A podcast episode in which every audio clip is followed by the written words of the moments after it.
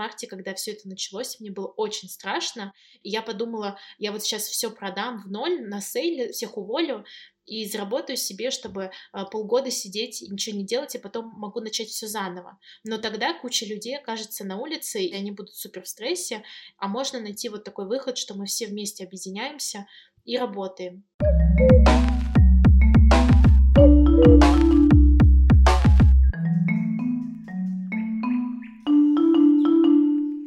Привет, это Лина и подкаст Сега на Эко. Сегодня речь пойдет о том, как вести свой бизнес, заботясь об окружающей среде. Ну и, конечно, сложно было проигнорировать времена пандемии, поэтому мы обсудили, где же здесь точки роста и как развернуть свое дело в более успешное русло. Сегодняшней героиней я нашла невероятно много общего. Мы говорили про акселераторы, про планы на будущее, про то, выгодно ли организовывать локальное производство. И самое приятное, что чаще всего сходились в едином мнении. Ну, в общем, нас так затянуло, что мы разговаривали почти три часа. Поэтому часть выпуска будет доступна здесь и сейчас, а вторая часть ждет моих патронов по ссылке в описании. Итак, сегодня мы разговариваем с создателем устойчивого бренда одежды Недры, та-да-да-да, тарам, Нелли Недры. Привет, Нелли. Привет, Лина. Нелли, в моем представлении экологизация уже стала неотъемлемой частью процессов. Как тебе это видится? Ну и чтобы два раза не вставать, сразу спрошу, как это, по-твоему, влияет на экодвижение в целом? Ну да, да, наверное. Потому что мы сейчас очень много команды это обсуждаем, что а, и нам приходит очень много вопросов от людей, а насколько вы, а какой процент ткани у вас экологичный, какой не... А что вы... Ну, то есть очень сложно назвать себя, ты думаешь, типа, а имею ли я право назвать себя устойчивым, вот это нужно быть на 100% или направленность. Но я все таки считаю, что так как мы пропагандируем эту историю, и мы каждый день стараемся делать что-то лучше, лучше, лучше, то, наверное, да, мы являемся таким примером устойчивого бренда, потому что на данный момент нельзя быть на 150%, чтобы оставаться вообще в рамках рынка, по крайней мере, в России. Я бы сказала так, чтобы этот бизнес был прибыльным, и он работал, на 100% сделать его устойчивым пока нереально. Ну, нету просто этой мировой экосистемы, чтобы все шайбочки работали, и все вот так вот э, друг за дружкой заходило. Это очень вообще устойчивая циклическая экономика, очень такой э, сложный процесс. Но я думаю, что мы как раз э, тот хороший пример, как, как вот это перестраивать. И у нас вот такая задача на год. Мы сейчас хотим прям э, все наши инициативы, скажем так, упаковать отработать вообще до мелочей, чтобы это прям была такая выработанная система, которую мы можем сказать другим, а вот вам нужно добавить вот это, а вам вот это, а вам нужно проконсультироваться вот в это направление, потому что э, циклическая экономика это еще очень такая персонализированная история, очень флексибл, потому что все зависит там, какой у тебя стиль, из чего, из каких тканей ты делаешь, какая у тебя направленность то вот э, у меня у нас уже даже родилось такое название, что мы хотим сделать некую лабораторию недры, которая будет помогать вот это вот все придумывать, как менять свою систему. Потому что основная задача сейчас в мире, то, что я наблюдаю, что даже крупные компании, им очень сложно, из-за того, что они как неповоротливый, знаешь, такой слон, им сложно развернуться. Такие большие фабрики, тысячи людей работали, да, они получают копейки, но если мы сейчас все развернем, очень многие вообще могут остаться без э, средств к существованию. И там как э, большие компании, то, что сейчас я наблюдаю, да, у которых закрываются магазины в торговых центрах, у них там сотни людей быстро оказываются на улице, но ничего не могут сделать. Ну, то есть им нужно переквалифицироваться, потому что иначе компания полностью потонет. То маленьким компаниям это проще сделать. И у меня сейчас, вот, допустим, я очень многих стала бизнесы другие консультировать, и помогать, как находить с помощью креативного подхода какие-то решения в эту сторону. Как там а, не уволить людей, как перестроить стратегию, какие можно эко-инициативы сделать, а как можно там какими-то минимальными затратами да, перейти на новую эту систему. Вот, поэтому, ну, наверное, пока это в первую очередь это бренд, да, наш, и вот наши принципы, то, что я дизайнер, не знаю, идеолог, создатель вот этого всего. В будущем, мне кажется, что я уже, знаешь, буду таким антрепренером, я не знаю, или как консультантом, или там коу коучем, или что-то в этом роде. Стратегом, визионером. Визионер, мне нравится. Вообще расскажи, как начался сам бренд Недры. Ну, то есть я поняла, что он связан с твоей э, литовской фамилией, ну и очень сильно завязан на личности. Но все-таки как ты поняла, что тебе стоит заниматься именно этим? У меня достаточно понятный путь, что я пошла в университет на дизайн костюма, в институте начала работать на другие бренды. Я даже сейчас прокручиваю иногда, или там, когда я рассказываю, там, а как вот я там сделала свой бренд одежды, я понимаю, что оно было каким-то таким, ну, у тебя идет такой флер через э, долгое время, что ты вот, ну просто ты занимаешься этим делом, и тебе как бы понятно, что ты вот туда идешь. При том, что я не могу сказать, что я была там супер помешана на одежде, и мне прям я фанатела от каких-то брендов, я э, фанатела от историй домов мод и от людей, которые вот фанатично любили свое дело да, какие-то дизайнеры, именно сочетание, когда ты свой креативный ум воплощаешь в какой-то форме дизайна. И так получилось, что, ну, вот форма одежды, она, видимо, мне была близка, хотя я, честно думаю, что я могла бы заниматься любым дизайном просто на тот период, когда я заканчивала школу, это прям было супер модно. Я помню, что профессия дизайнера одежды была модной, очень много туда шло ребят поступать. Это был вот год моего рождения, 89-й, что очень много было студентов, и вообще дизайн, профессия, как бы это стало популярно во всех направлениях, появились э, там кафедры в вузах, которые занимаются дизайном, и вот я пошла на дизайн одежды, потому что вроде как мне казалось, что мне нужно туда. И потом вся эта история мне действительно очень зашла. Я на тот момент еще переводила статьи на Look at Me, был такой портал. И там в самом начале можно было самим делать статьи на сайте, а я не помню, там, по-моему, нужно было получить какой-то опруф или что-то такое, либо все могли, вот это прям вот в самом начале. Я помню, что я переводила статьи с Dazed and Confused, и я тогда узнала там про школу Сент-Мартинс, про антверпенскую пятерку, про знаменитых дизайнеров, и мне очень нравилась вот эта именно история, что есть творческие люди, которые там в институте, не ночуют, они что-то шьют, придумывают коллекции, что появились там такие дома, как Марджелла, Хусейн Челаян, которые вкладывали очень сильный концепт в одежду, который... И мне вот это было очень интересно, чтобы была всегда какая-то такая повестка. И вообще у нас было очень прикольное направление в институте, это психология моды, потому что одежда — это первое, через что отражается видение веяние времени, да, которое происходит, да, то есть там война, сразу начинают там а, носить э, темное или там красное, да, когда какая-то революция происходит. А, там длина юбки, как она меняется там с развитием феминизма, когда женщина делает пиджак. Вот эти все истории, они меня безумно вдохновляют, и мне интересны вот эти моментики. Даже сейчас, вот знаешь, то, что происходит, пошла эта история с масками, это настолько сильно влияет на моду, и вообще э, снова входит такой дарк-панк, что ли, такой киберпанк, и это все очень сильно будет отражаться на том, как люди выглядят. Или то же самое, как э, белый цвет сейчас э, входит в моду, потому что людям хочется свободы, чистоты, чистого разума, и все сейчас начинают заниматься осознанностью, и э, вот эти вот моменты, мне их очень нравилось всегда подмечать. То есть они могут быть как в архитектуре, так они могут быть и в одежде. И вот почему-то у меня сложилось, что я в одежде это хорошо чувствую.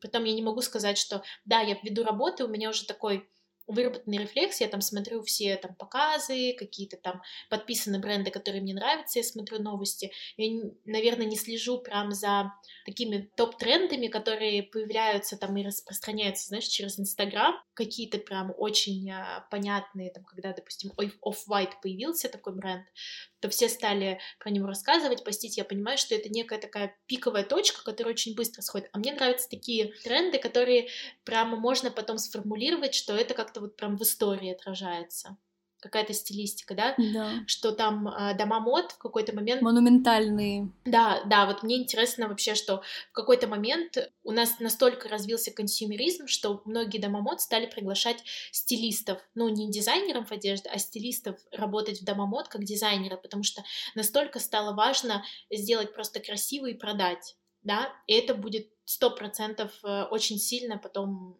обсуждаться, то, как это на нас повлияло, на потребление, на человека, на моду. А сейчас происходит наоборот, что вот идет эко-волна, да, и это тоже очень сильно отразится на моде вообще, что в первую очередь сейчас это будут материалы, производство, люди, которые это делают, а как бы сама форма, она становится, ну, как дизайн, знаешь, такой, как Баухаус, ты доходишь до точки очень простой.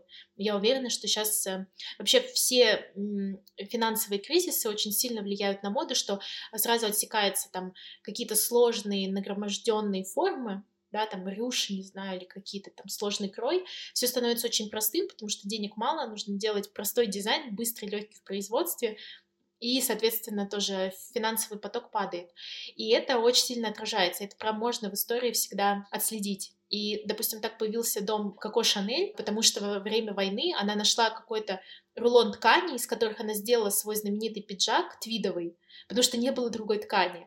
И он просто, ну, она была классная, она была в тусовке, она умела себя подать, и она раскрутила этот пиджак, и этот пиджак все до сих пор хотят иметь этот э, пиджак Коко Шанель из твидовой ткани такой, знаешь, э, как э, в гусиную лапочку такую. И вот эти истории, они меня, конечно, я обожаю что-нибудь такое отыскивать, и понимаю, что они сейчас происходят с нами в реальном времени, их можно наблюдать. Согласна с тобой, что мода и информационный поток просто идут бок о бок. Мода на ватники на фоне всех революций политических там изменений. И то, что вот сейчас происходит, получается, как бы форма будет упрощаться, но будет больше концентрация на тканях, чтобы они были какие-то sustainable или там использовались какие-то технологии, которые наносят э, меньший вред для окружающей среды. Я думаю, что да. Да, я думаю, и красители будут э, стараться. Ну, то есть сейчас вообще текстильная промышленность, она идет в сторону новых технологий, и это такая уже типа связь с химией, я бы сказала, потому что все, что в современном мире происходит, это химическая промышленность. Там все, что мы используем, оно улучшилось именно за счет э, новых соединений. И в ткани это то же самое по факту, да, это там расщепление, переработка, начиная от пластика, э, заканчивая органическим хлопком, чтобы его меньше собирать, там возобновляемые э, леса, из которых делают натуральную вискозу, это э, безвредные красители, потому что самое, ну, такой из топиков э, загрязнения в легкой промышленности это крошение ткани, то, что потом попадает в сточные воды. Там нужно ставить специальные очистные сооружения, но в том числе можно изобрести такой краситель, который будет безвредный, минимизировать это. И поэтому будут приходить там натуральные, э, либо вообще белые тона, да, сейчас я прям очень сильно это замечаю, либо какие-то натуральные цвета, очень такие красивые, которые минимизируют это. Но, то есть, э, это очень интересная тема, это вообще отдельная история, которая если бы у меня было еще 24 часа, то я бы очень хотела работать, честно, с химиками, физиками и вообще из, изучать вот это направление. То, что мы читали раньше в журналах, знаешь, когда какие-то очень выдуманные костюмы могут быть с какими-то там, когда ты нажимаешь, но сейчас это уже есть, там они меняют от температуры, от влажности цвет, ты можешь поменять цвет костюма, это все сейчас будет очень сильно развиваться, я думаю, что на нашем веку мы это все увидим. Я видела у тебя пост на Фейсбуке, что вы ищете химика. Я так понимаю, что это как-то связано тоже с дальнейшими планами на то, чтобы создавать ткань, материалы? Высшая цель, не знаю, моя мечта, потому что мы делали летом коллекцию в августе с брендом Go, Go Authentic, Оли Глаголевой. Коллекция была сделана из ткани, из переработанного пластика, то есть ткань выглядит как трикотажные там толстовки худи, она полностью сделана из переработанных пластиковых бутылок, но эту ткань мы заказывали в Китае на производстве, да, то есть нам присылали ее, мы сделали образец, эту коллекцию, там порядка, мне кажется, 100 единиц, и у нас была идея в том, чтобы показать э, вообще для будущих возможных там инвесторов и вообще для аудитории то, что можно использовать такие ткани, делать из них классную одежду, очень стильную, и людям она нужна, то есть она пользуется спросом. И у нас это удалось, у нас было 50% sold out, и при том мы видели, насколько крутые люди покупали эту одежду, которые очень в теме, которые современные предприниматели, которые хотят поддерживать эту историю. Мы начали искать производство такой ткани в России. Мы нашли ребят, которые делают материал для нити, то есть даже не саму нить, а материал для нити. Мы нашли тех, кто может соткать это полотно, и по факту нужны еще э, люди, которые помогут отработать эту нить и полотно финишингом, финишная обработка, чтобы это было вот прям идеально для ношения одежды. То есть моя мечта, что все эти новые материалы нам не нужно будет ниоткуда заказывать, что мы начнем делать это в России. Это очень сложный и длительный процесс, это очень большие должны быть э, инвестиции, но вот чем больше мы это обсуждаем, и это, я понимаю, что это дело не одного года даже. Мы, допустим, э, в начале этого года, до пандемии, мы общались с ребятами из Финки, которые занимаются, они делают э, хлопок, переработанный хлопок. И они тоже заказывают его пока на фабриках в Китае, им доставляют финку, и они потом отшивают и продают эту ткань. Сейчас они делают мини-тестовый завод этого будущего крупного завода под Хельсинки. И для меня это тоже такой, знаешь, звоночек, что все потихоньку начинают понимать, что, то есть, вообще смысл циклической экономики, чтобы нам не нужно было ничего отсылать туда-обратно в Китай, собирать там, потом пересылать. Мы должны создать это, э, этот цикл где-то рядом с собой, да, там хотя бы в своей стране, Россия очень большая, но у меня интерес большой городу Иваново, который считается изначально городом, где были все фабрики российские, по сей день они есть, и какие-то возобновляются, какие-то закрываются. Но вот э, я вижу будущее в симбиозе как раз, что мы найдем, там, грубо говоря, классного химика, который нам поможет создать этот материал, увидит, как это все соединить. У нас будет фабрика, которая захочет плести это полотно, потому что она поверит, что ну, увидит наши показатели, что людям это нужно, и у нас будет бренд, на базе которого мы будем реализовывать эту ткань и находить ей применение. Плюс это все еще нужно постоянно популяризировать, рассказывать об этом, что это не страшно, что это неплохая ткань, что она хорошая, не бойтесь, что это пластиковые бутылки, уже давно типа пластиковые бутылки могут быть классные, что переработанный органик хлопок ничем не хуже, а по качеству он хороший. Но это все такие очень э, непростые схемы, то есть это не один, не два человека, это не один-два года, это как бы нужно идти общаться с государством, это нужно привлекать и умы, как вот почему я писала про химиков, потому что я верю, что вообще Россия очень богата на именно умы, на очень классных людей, и без этого невозможно построить, да, то есть э, прежде всего нужны какие-то вот такие очень вдохновленные, влюбленные в свою профессию люди, а без э, химиков невозможно создавать новые там полотна, новые технологии. И меня, конечно, немножко расстраивает, потому что я вижу, что это есть в Европе, что там делают, открывают целые там фонды, лаборатории, где люди работают, на это идут инвестиции, они могут год, ученые спокойно там что-то придумывать. То в России ты говоришь из-за того, что у нас нестабильная экономика постоянно, любой инвестор говорит тебе, типа, у тебя есть полгода, чтобы обернуть мои деньги и заработать мне в два раза. А ты думаешь, блин, а мне нужно найти сначала вот этого гения, который создать мне эту идеальную ниточку, потом дать ему фабрику, которая будет оттачивать мастерство, потом мы 50 лет будем плести эту ткань, и у нас она будет запатентована. Но сначала мы должны потратить там минимум год на, на все эти процессы.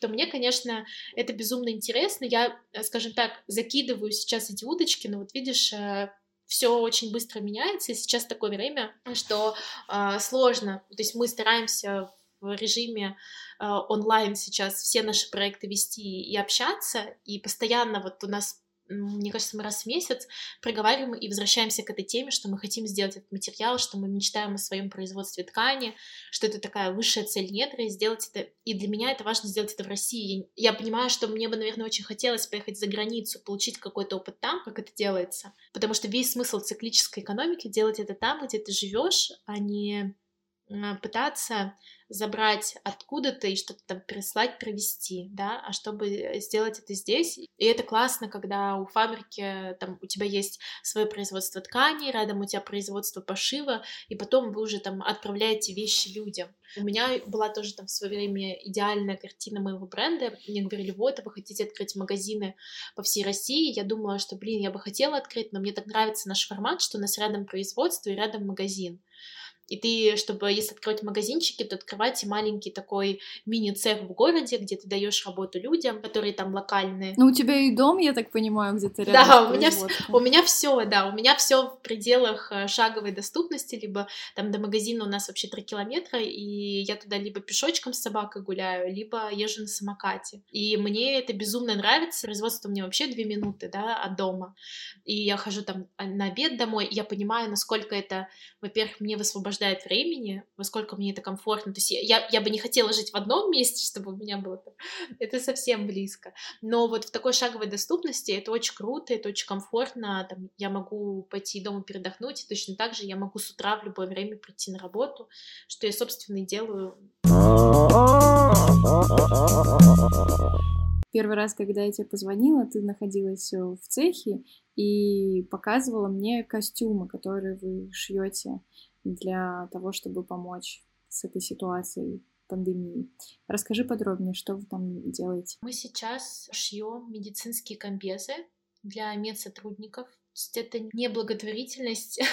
Я бы была рада сама благотворительности для нас, и для меня это такая, ну, э, скажем так, болезненная тема. С одной стороны, очень классно, что все объединяются, там, собирают деньги, помогают врачам, а с другой стороны, это в основном делают люди те, у которых у самих горит бизнес, у самих все сложно, и неплохо было бы, чтобы это делали ну, само правительство, да, и компании. Мы, допустим, сейчас работаем, это медицинская компания, на которой нас вышла. Я могу сказать, что я пока не вижу, что мы с этого что-то зарабатываем. Скорее всего, мы, мы просто помогаем этим заказам поддержать наше производство, чтобы его не сократить, потому что у нас закрыт офлайн магазин Естественно, у нас продажи не такие, они большая часть перешли в онлайн, но они, конечно, не такие, как если бы у нас был там офлайн магазин и э, подобный заказ нас очень поддерживает, и мы при этом выполняем тоже функцию, потому что э, у меня постоянно приходит рассылка Министерства легкой промышленности там, и России, или области, где прописан моя фирма, да, то там э, призывают и находят все сейчас производства, которые есть, чтобы выполнять э, вот эти заказы там любого медицинского назначения, потому что, как оказалось, мы совершенно к этому не готовы. И это все, конечно, очень сложная такая, ну, система, когда вот тоже происходят такие вещи, мы понимаем, что, допустим, наша страна не готова к этому. И основная проблема была в том, что у нас нет сырья, потому что никто не может найти толком ткани, которые нужны. Мы эти ткани производят два с половиной производства, все за них дерутся, все еще хотят на этом заработать денег. И это все такая общем, сложная система, которая, опять-таки, подсвечивает слабые стороны, что нам нужно сделать вообще систему легкой промышленности в России, чтобы не зависеть от Китая. Нам нужно сделать свое производство тканей.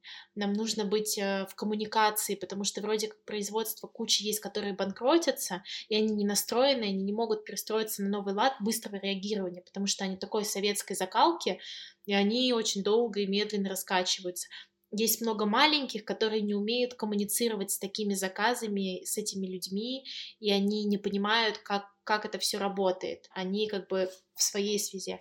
А я считаю, что это момент, когда все должны объединяться, как то, что мы делаем, да, и мы понимаем, что да, мы помогаем этими костюмами компании, которая напрямую работает с больницами, и они помогают нам, потому что у нас есть загрузка производства, и мои люди, мне не, не нужно никого увольнять, и производство работает. Потому что я, в принципе, считаю, что классно, когда в Европе есть возможность там выплатить всем по 2000 евро, чтобы все посидели несколько месяцев дома, но в России такого нет. И я понимаю, что мое сердце сейчас, ну, честно, разрывается, потому что у меня, допустим, есть девочки, которые сидят в декрете, и мне нужно им выплачивать декретные, это маленькие суммы, и они потом мне возвращаются, когда ты их выплачиваешь, ты подаешь там декларацию, и тебе, по-моему, раз в полгода или в год государство возвращает, но до этого момента еще очень долго.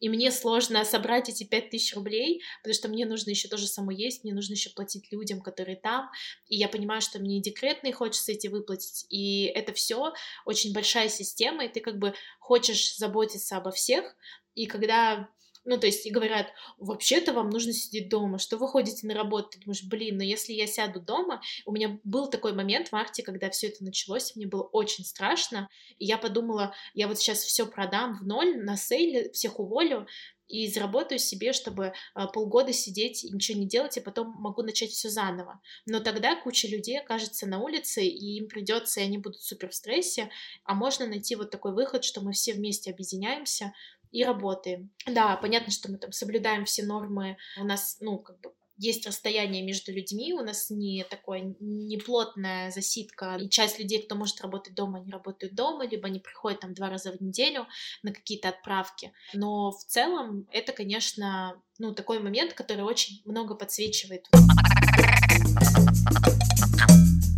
Про экологичность. Не кажется ли тебе, что вообще производство одежды, в принципе, как индустрия, она, ну, не, не то чтобы не подразумевает в себе экологичность, но, в общем, очень сложно вырулить здесь на какой-то ну, ноль отходов такой условно. Возможно, это очень сложно, потому что это просто производство, это как любая система достаточно сложная, да, и она затрагивает там и производство ткани, и перевозку этой ткани, и потом ее там нарезание, есть какие-то обрезки, хотя сейчас уже очень много технологий, то есть можно придумать, чтобы обрезков вообще практически не было, или это могут быть какие-то современные ткани, которые помогают э, их минимизировать, либо мы добавляем какие-то технологии, из дизайна, да, как применить эти остатки дальше и использовать э, как вторсырье какие-то элементы все, что остается.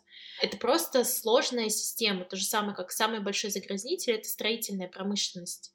И там сейчас тоже происходит революция, там тоже придумывают, как все, что там пыль остается в дороге, это перемалывается туда-то, остатки проводов туда-то. Ну, то есть это можно все перепридумать, это можно все использовать. Да, есть такая система, но мы вынуждены носить одежду, пока мы не готовы находиться в голом обществе, ввиду там, не знаю, воспитания, ввиду э, погодных условий и так далее. Мы будем носить одежду, но дело в том, что просто нужно погрузить туда внимание и придумать вообще всю систему. И это нужно начать э, прежде всего с головы людей, чтобы, ну, во-первых, чтобы люди стали потреблять меньше, тогда бренды станут производить меньше, и когда люди начнут больше выбирать бренды, которые осознанно используют там втор э, ресурсы, ну, как бы заботой э, создают свои бренды и делают такой продукт, который максимально не портится количество времени, да, то есть это борьба с консюмеризмом, который э, сейчас, ну, по факту, вот, мне кажется, последние 20 лет особенно работает, и до сих пор это все прославляется, что я хочу больше, больше выглядеть круче, и мне нужно для этого это, это, это, это, но тут просто нужно начать с осознанности подхода во всем и применить это потом на одежду. Потому что какое-то количество нам все равно нужно. То есть все там э, zero waste блогеры, они же все равно едят какие-то отходы, они производят, да, их меньше. Ввиду того, что я еще как бы дизайнер э, по профессии, я понимаю, что я все равно хочу хорошо выглядеть, мы все равно хотим выглядеть привлекательно, здорово и стильно, и это никуда не уйдет. То есть э, я вообще верю всей душой, красота спасет мир, что нужно создавать просто красота может быть во всем, но это не значит, что мы должны ходить в старых растянутых трениках, и вообще это не должно иметь значения. Они могут быть просто очень крутые, очень классные, одни на много лет, и мы будем настолько в себе уверены, что нам достаточно там двух пар треников, а не 15.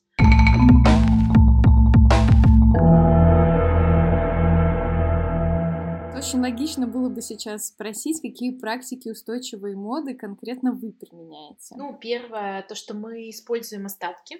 Мы используем остатки кроя, какие-то крупные кусочки у нас идут на детскую линейку, какие-то кусочки поменьше мы делаем такие мешочки для продуктов э, или там для упаковки. Ну, то есть я вообще никакие кусочки не даю выбрасывать. Сейчас они все пошли на изготовление многоразовых масок. И наконец-то мои девочки такие, о, наконец-то мы избавимся от кучи этих кусочков, которые ты складировала. И они просто там идеально вписываются, что у нас почти не остается вообще ничего на выброс. Еще важный аспект, что мы, в принципе, у нас нет как такового большого склада. Вот мы сейчас перевезли магазин на производство. У нас, э, когда кто-то заходит, там, из моих друзей, не знаю, заезжает, вот это такая как бы небольшая комната, то есть мы, мы не перепроизводим, да, мы, в принципе, не делаем большой какой-то склад, как зачастую, если там бренды идут к каким-то производствам, они могут заказать минимум на изделия, они заказывают много, потом у них остается, и они сливают это на сейле ну, это как бы особо людям и не нужно, то мы стараемся следить за тем, что нужно потребителю, то есть отшиваем какие-то минимумы, и только на хиты можем сделать больше. Плюс у нас нет как таковых сезонных коллекций, которые тоже там мы не используем макротренды, которые такие яркие, они потом идут. У нас есть база, мы производим наши базовые модели много лет, иногда что-то обновляется новыми моделями, они появляются там раз в полгода в год, несколько штук, и по факту мы просто добавляем цвета, мы видим, что людям нравятся наши базовые футболки, рубашки, брюки, и просто перезапускаем, чуть-чуть, может, что-то подкручиваем, меняем под э, современность, но по факту нам всем нужны брюки, футболки, рубашки, ну, то есть такие лонгсливы, э, бадлоны, не знаю, жакеты, тренчи, ну, то есть очень, очень э, понятный гардероб, который всем нужен, и просто меняем цветовую палитру, а есть люди, которые вот относят там 2-3 года какой-то наш костюм и возвращаются потом за таким же новым. Так, ну, у меня очень часто, особенно мужская аудитория, это в основном молодые люди, девушек, которые нас одеваются, он говорит, ой, он заносил просто до дыр. Они реально вот, вот он пока до дыр не заносит, они не идут. У нас такие устойчивые, sustainable покупатели, вот, они приходят, ну все, до дыр, давайте такой же новый. И они просто покупают так из года в год э, вещи э, просто новые себе. И это тоже, я считаю, такой важный э, аспект, тоже вот эта вот наша пропаганда такого образа и подхода к гардеробу, когда тебе не нужно, ну, то есть тебе не нужно, там, у нас нету, допустим, никаких лейблов, мы ни, ничего не пишем, мы не изображаем, только если это какие-то коллабы, какая-то информационная такая история, что тебе хочется быть сопричастным и что-то там рассказать на себе. Но вообще наши вещи, они очень базовые, и людям настолько в них комфортно, им не нужно ничего лишнего. Но при этом я очень часто узнаю свои вещи, вот знаешь, какой-то черный свитшот, я реально могу узнать, что это мой свитшот. Потому что вот это сложно передать, это как раз то, что называется работа дизайнера, когда ты видишь, что вот он, вот он так сидит лаконичненько, он вот такой вот э, симпатичный, такой вот стильненький, но на самом деле очень простой. Мой, да? Да, типа, да. Такой лаконичненький, симпатичненький, Да, да, это точно про меня. Вот. И такой еще есть аспект. Еще, наверное, важно упомянуть, это, в принципе, вот эта коллаборация, которая у нас была, э, то, что мы делали из переработанного пластика соли, и это, ну, как бы, э, проект, который я хочу, чтобы дальше ну, продолжил свое развитие. Я пока не могу сказать, пока вот э, вся эта ситуация, насколько это возможно, да, но мы ставим ее в главу такую высшую миссию бренда, что мы хотели бы сделать производство э, такого sustainable материала. И вообще мы стараемся переходить. У нас сейчас где-то 20% материалов это а, наши европейские поставщики, то есть у них есть представительство в России, они используют частично нити переработанные, то есть у них там какой-то процент, не полностью ткань из переработанного пластика, но там от 35 до 60 процентов нити это переработанный пластик. И для нас это тоже важно, показывать людям, что эта ткань может выглядеть очень круто, она очень классная в уходе, с ней ничего не происходит, она выглядит офигенно, да, она пока немного дороже, но, э, тем не менее, это тоже, я считаю, вообще просветительство через свой продукт, это очень важный, э, важная функция, ну вот для меня, как для sustainable дизайнера, да, чтобы я рассказывала людям, и мне хочется, чтобы они могли даже не задумываться об этом. Им просто они покупают классную вещь себе, а потом они уже могут узнать о том, что да, она сделана из каких-то переработанных материалов. И есть у нас еще такая функция Недра Education, это наши образовательные курсы, которые мы проводим уже два года, где-то раз в полгода у нас есть там один-два потока, когда мы рассказываем, как построить вот такое устойчивое производство, как работать с людьми, как работать в команде, как вообще упаковать свой бренд, и через это все мы тоже, опять-таки, все наши вот эти принципы и нашу идеологию мы э, проводим. То есть у нас обязательно там лекции по устойчивому развитию присутствуют. И я надеюсь, надеюсь, что там, ну, на самом деле так и есть, все студенты, которые ко мне приходят, они изначально, для них это важный аспект, что вот я хочу сделать бренд, или я уже делаю, я хочу перейти на новую систему, как у вас. Это платное онлайн образование или это офлайн? Это офлайн, пока это офлайн. Мы тоже думаем, что ввиду того, что происходит, надо делать онлайн. Uh, у меня есть мой курс онлайн на сайте Мастеров России, он бесплатный, там уже его посмотрела, мне кажется, больше трех тысяч человек. Это курс вообще, как построить локальное производство, но там точно так же есть какие-то аспекты устойчивого развития, подхода, как правильно все считать, как делать это производство и не перепроизводить, не перепокупать там. Вообще, я считаю, что все, что касательно циклической экономики, это такое, типа, когда ты делаешь э, маленькие, но очень продуманные шаги, такие осознанные, и при этом ты постоянно перепридумываешь, то есть ты понимаешь, а, ну сейчас, ну то есть мир очень быстро меняется, появляются новые там технологии, новые какие-то, не знаю, веяния, новые подходы. Там два года назад я тоже могу сказать, что я не была настолько экологична, там, я еще два года назад не сортировала мусор. Сейчас и я не могу не сортировать мусор. То же самое ты делаешь в своем бизнесе. Если ты строишь свое дело, ты, ты его постоянно должен как-то обновлять, что-то делать. Вот мы точно так же постоянно обновляем наш там и продукт, и наш подход. Спасибо, что согласилась принять участие. Очень много полезной информации. Надеюсь, мы вдохновили людей на что-то новое или на улучшение. Да, я очень надеюсь, что побольше ребят появится, которые и что их вообще мне хочется всех поддержать, чтобы все не испугались ситуации, которые происходят, а наоборот увидели какие-то точки роста и у меня был период, когда я вот э, все это началось, я еще консультировала молодых дизайнеров, кому стало страшно, у кого там подорвались как-то производство, что как раз это период, когда можно задуматься и перепридумать эту систему там, своего локального бизнеса, своего производства, что они могут э, сейчас как раз туда привнести. Вот, поэтому я надеюсь, что это будет полезно и, возможно, кому-то кому-то поможет сделать какие-то новые для себя, что ли, открытия, не знаю, найти новые инструменты. И мы обязательно повесим ссылочку на мой курс на мастеров России. Я думаю, что мне, кстати, многие ребята сейчас пишут, что они сидят на карантине и смотрят его.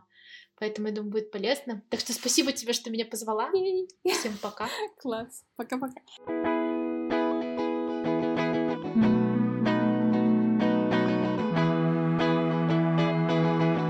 Все ссылки на организации, которые мы сегодня так или иначе упоминали, вы найдете в описании к этому подкасту.